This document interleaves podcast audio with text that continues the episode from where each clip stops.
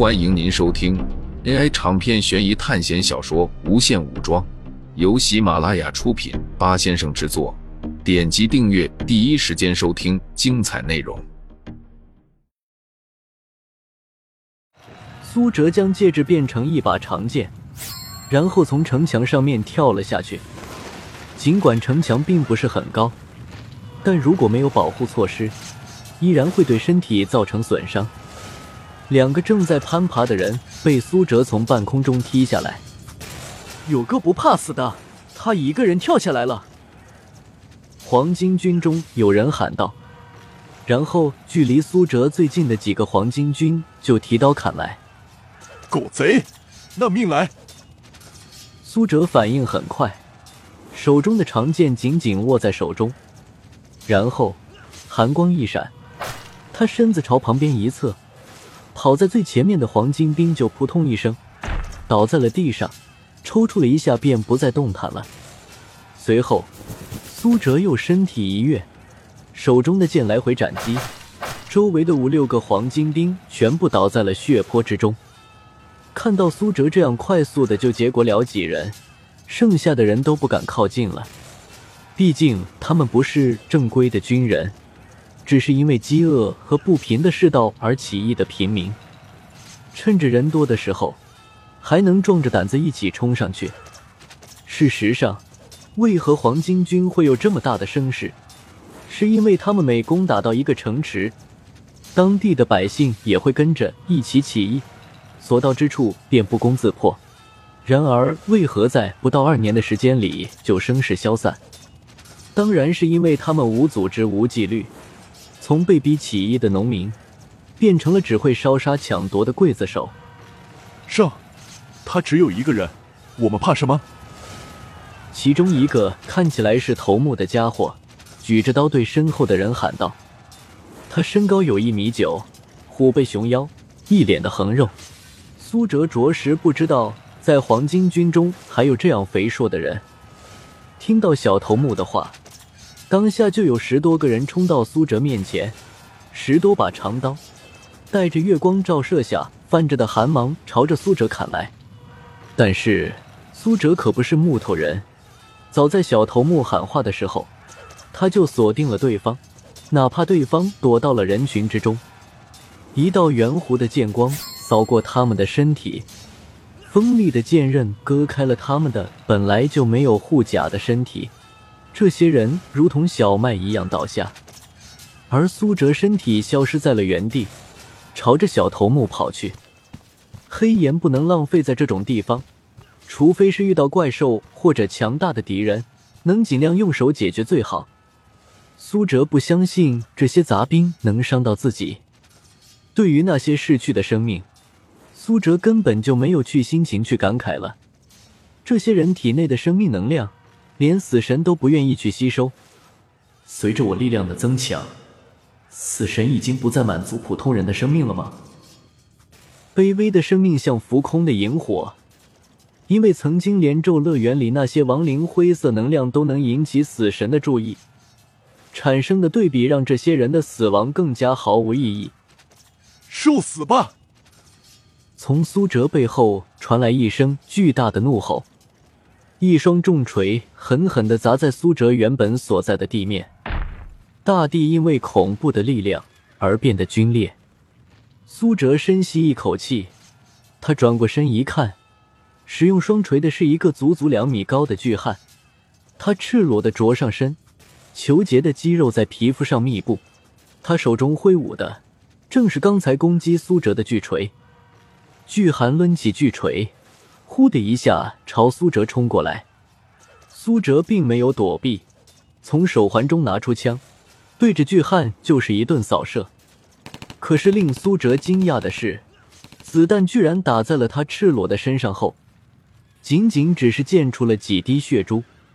这个人可以用肉身挡子弹，不过苏哲并没有惊讶，普通子弹已经越来越没用，这在苏哲的预想之中。一声巨响，一只巨型的怪物从城墙上砸下来。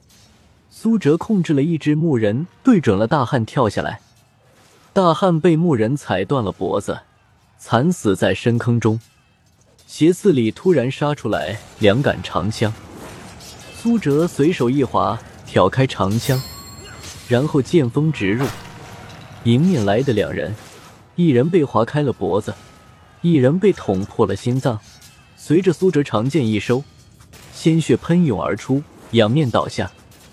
苏哲指挥着牧人堵着城门，自己则是望着不远处的黄巾军。苏哲一瞬间冲了过去，一把抓住其中那个小头目。别，别杀我！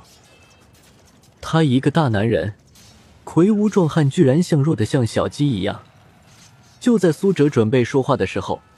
这个小头目从怀中掏出一张黄符，黄符迅速燃烧，接着天空中汇聚了一团黑云，然后苏哲手里一松，小头目凭空从原地消失了。一道惊雷落下，惨烈的白光吞噬了苏哲，猛烈的电蛇就像是暴君一样肆意的张牙舞爪。小头目出现在距离苏哲几百米远的地方。他喘了一口气，妈的，这下把保命的传送符和引雷咒都给用了，不过能保住小命就可以了。小头目心惊胆战的说道。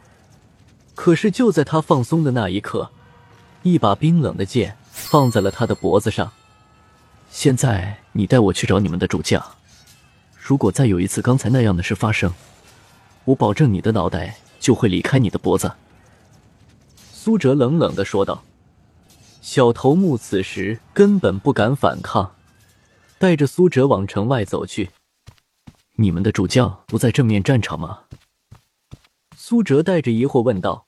毕竟现在代方城的西门正打着热闹，不过因为黄巾军没有攻城的器械，又加上还有强大的弩兵在那里守着，暂时不会出现问题。爬上城墙的黄巾军也会被包围。毕竟两百多破刀兵也不是吃素的，除非是死战，不然进攻一会儿就会退回来。本来他们计划的是让蒙面黑衣人偷偷潜入进来，打开城门后就让主力部队冲进来。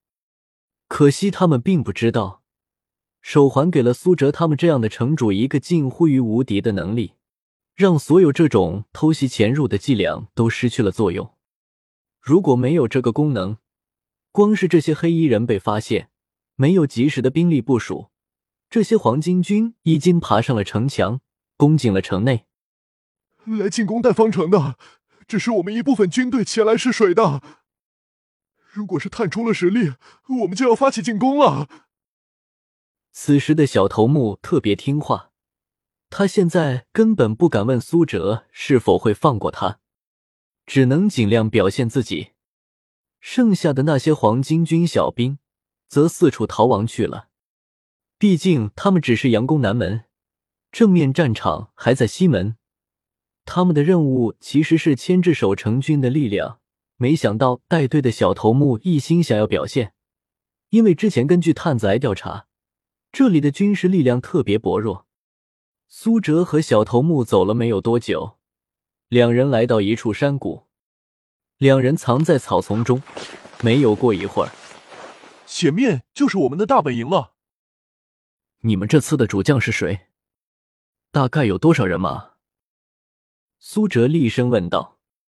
我们这次主将叫做张大木，带着三万人马。这次我们偷偷从濮阳经过高唐来到这里，是为了剿灭公孙瓒还有刘备。但是张大木好高骛远。想要把乐浪和戴方城一起占领了。小头目应该是把自己所知道的全部说出来了。三万人进攻戴方城有五千多人，兵力的话大概是五比一。不知道对方会不会死攻戴方城，但是现在时间已经过去那么久了，从手环知道，攻城的黄巾军还没有撤退。正面是打不过黄巾军的，尽管苏哲手上有很多杀伤性武器，但是绝对不是现在能拿出来的。一刀斩了这个小头目，无论他再怎么讨好，留着他也是个麻烦。而且像他这样能在黄巾军中混到小头目的人，不知道手中沾染了多少无辜人的性命。每次起义失败的背后，最基本的原因就是存在了太多这样的人。苏哲将小头目拖到更深的雪层中埋了，这样就不会被人发现。随后，苏哲慢慢潜入了黄巾军大营中。听众朋友们，本集为您播放完毕，欢迎订阅专辑，下集精彩继续。